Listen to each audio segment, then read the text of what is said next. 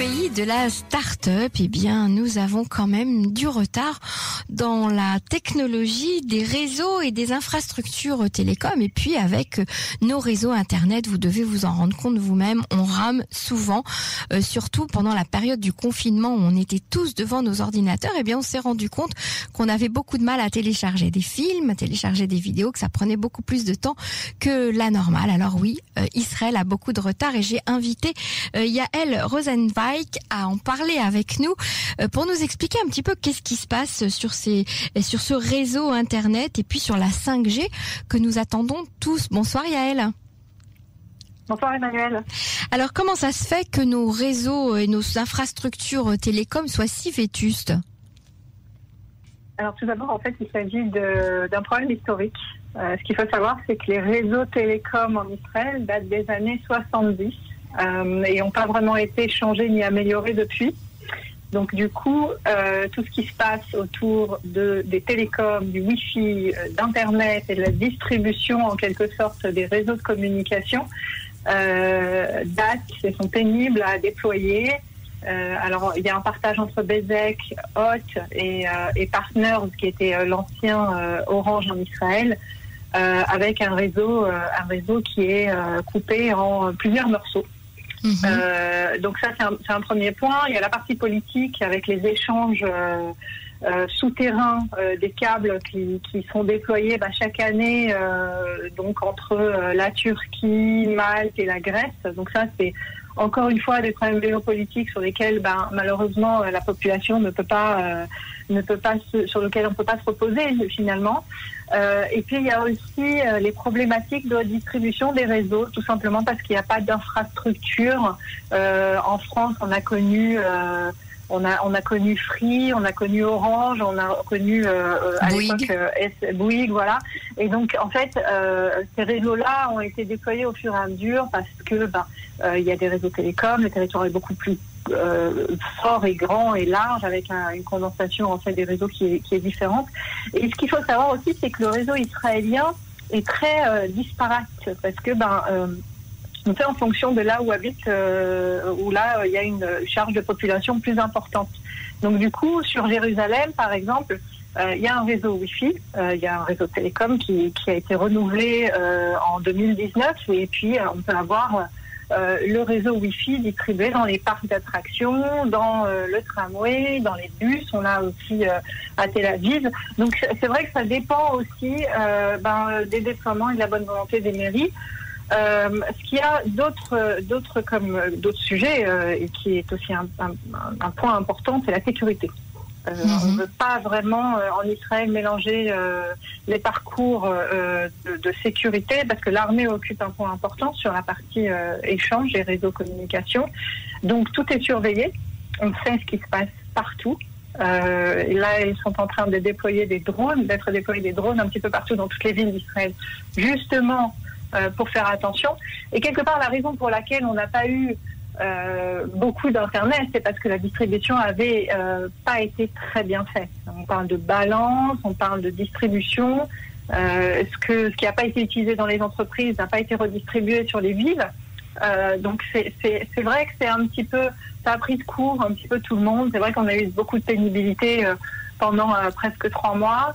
Euh, je- je- je- J'estime là d'ici 2021 avec une amélioration. Bezek a annoncé il n'y a pas très longtemps euh, qu'ils allaient déployer un réseau amélioré.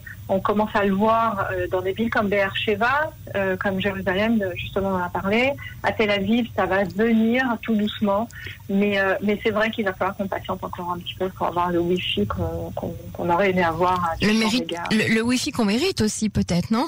Qu'on mérite. Alors, euh, il y, a, il y, a, il y a aussi euh, des, des, problèmes, des problématiques techniques. Hein, comme, on- on- je- comme au début, euh, j'ai dit au début, euh, il n'y a pas assez de câbles Mhm. quelque part. Voilà. Et ça Donc, veut dire quoi Il n'y a euh, pas assez de câbles? En gros, euh, on n'a pas été creusé suffisamment Ah. euh, de câbles. euh, ça prend du temps. C'est sont des infrastructures lourdes. Alors autant on a des, des, des trains qui sont équipés en Wi-Fi, mais autant le réseau télécom n'a pas été n'a pas été distribué. Bah, à l'époque, encore une fois, on fait, ça date des années 70. Il faut tout redéployer. Ça prend énormément de temps. Mhm. et, et, ce qu'il faut savoir aussi, c'est que le réseau télécom, en grande partie, relaie sur des décisions gouvernementales et euh, avec le gouvernement euh, qu'on a enfin, j'espère, j'ose espérer. Mais qu'on n'avait pas. qu'on n'avait pas jusqu'à présent, j'ose espérer euh, qu'on va avoir une nouvelle, une nouvelle gouvernance par rapport à Internet. Tout le monde l'attend, en tout cas. La, fibre optique existe quand même en Israël, mais dans certains endroits, c'est ça? Oui, alors la fibre optique, c'est c'est un petit peu lié finalement au déploiement télécom parce que la fibre optique se sert euh, des bornes euh, de distribution. Donc euh, aujourd'hui, la fibre optique ne va pas distribuer autant que ce qu'on mérite et que ce qu'on aurait aimé avoir en Israël. Mais voilà, là aussi, il y a des déploiements qui sont faits par Partners, il y a des déploiements qui sont faits par Roth et par Bezek. C'est pas toujours très bien distribué, ça coupe souvent. Mhm. Euh, on a, bah, et encore une fois, il faut il faut savoir euh, où est-ce où est-ce que sont les bornes, où est-ce que sont les armoires de distribution. Et là, je sais que c'est pénible pour beaucoup de gens qui se sont abonnés récemment euh, à, à, à l'un des à l'un des prestataires. Euh, parce qu'il y a des plaintes, parce qu'effectivement, ben, euh, il y a une surcharge en, en, termes de poids et de mhm, demande. Mhm. Il y a de plus en plus de téléphones en Israël, il faut le savoir. Il y a de plus en plus d'écrans et de plus en plus de sociétés qui utilisent Internet. Euh, et c'est vrai que vu qu'on est en train de se transformer tous un petit peu de manière digitale, il y a de plus en plus de demandes. Toutes les réunions qui se déroulent par Zoom, etc. Et toutes les... Voilà, tout à voilà, fait. Exactement. Mhm. Et donc c'est en train de devenir un petit peu saturé, mais je pense que euh, c'est sur la table de, de, du gouvernement parmi les priorités en tout cas. Alors Yael, au niveau de la 5G, euh, on, on, en parle beaucoup dans la presse israélienne en ce moment. Elle est très décriée parce que elle s'avérerait peut-être plus dangereuse en tout cas que, que la 4G. Euh, on a comparé jusqu'à maintenant euh, les ondes magnétiques de, de la 4G à un micro-ondes à peu près, euh, et on dit que la 5G, ben, ça va être plus fort que ça. Alors, un tout petit aspect technique, le réseau 5G a la même fréquence quasiment que le réseau 4G qu'on utilise nous tous. Mhm. C'est-à-dire des radiofréquences qui sont entre 600 et 700 MHz euh, la différence fondamentale en fait entre la 5G et la 4G, c'est que euh, l'IoT, enfin les, objets connectés, vont pouvoir se connecter euh, à la 5G, sauf ce qui n'était pas possible jusqu'à maintenant avec la 4G, la 3G et tous les outils qu'on avait précédemment. Il y il y a une autre fonctionnalité importante sur la 5G, c'est qu'on va pouvoir télécharger plus rapidement parce qu'il y a un déploiement plus large, il y a des fréquences euh, donc euh, un petit peu plus euh, un peu plus mieux distribuées en quelque sorte. Donc c'est vraiment les, les, parties fondamentales.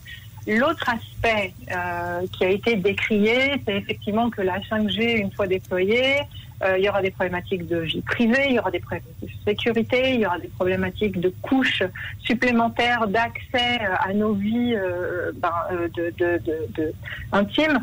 Donc il y a pas mal de, il y a eu pas mal de retard, malgré le fait que. Euh, Et plus d'antennes peut-être déployées aussi dans le pays, non? Exactement. Oui. Mhm. Alors, Israël est en retard. La Corée du Sud est premier sur la 5G. Ils ont déjà déployé la, la, la, 5G en Corée du Sud. Euh, elle a été déployée, déployée dans d'autres villes en fait en Europe pour test.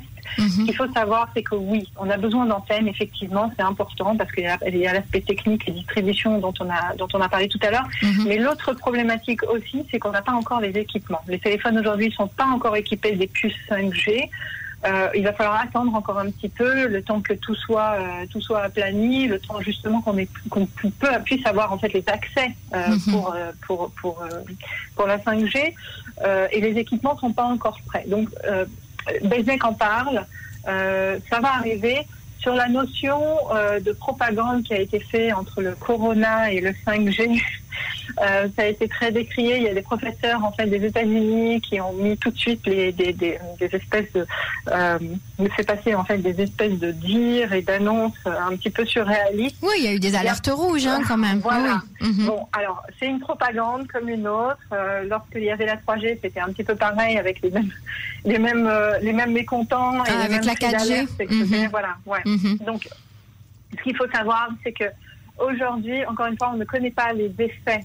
Euh, on connaît les effets de la 3G, on connaît les effets de la 4G sur nous, sur les populations, sur l'utilisation abondante. Donc effectivement, euh, il y, a, y, a, les téléphones qui nous alertent comme quand on a surconsommé le téléphone ou surconsommé les applications ou sur été exposé. La 5G, on ne sait pas encore. Les tests n'ont pas, enfin, pas été encore complètement aboutis. Euh, je pense qu'il va falloir peut-être aussi s'inquiéter sur la partie sécurité et vie privée, je, je, je Alors, il y a la partie, voilà. Donc, euh, si c'est un problème de santé, euh, a priori, on n'en sait pas beaucoup plus que sur la 4G. Et si c'est un problème de vie privée, euh, de sécurité et, et, de vie privée, de droit à sa vie privée, euh, je pense que là, on peut dire quand même à nos auditeurs et à elles que ça fait longtemps qu'on n'a plus de vie privée entre euh, Google, Facebook, Instagram et aujourd'hui la traçabilité grâce au Corona. on peut rassurer tout le monde, la vie privée, il n'y en a plus. En tout cas, on est transparent euh, pour, euh, pour, pour ceux qui nous regardent. Oui.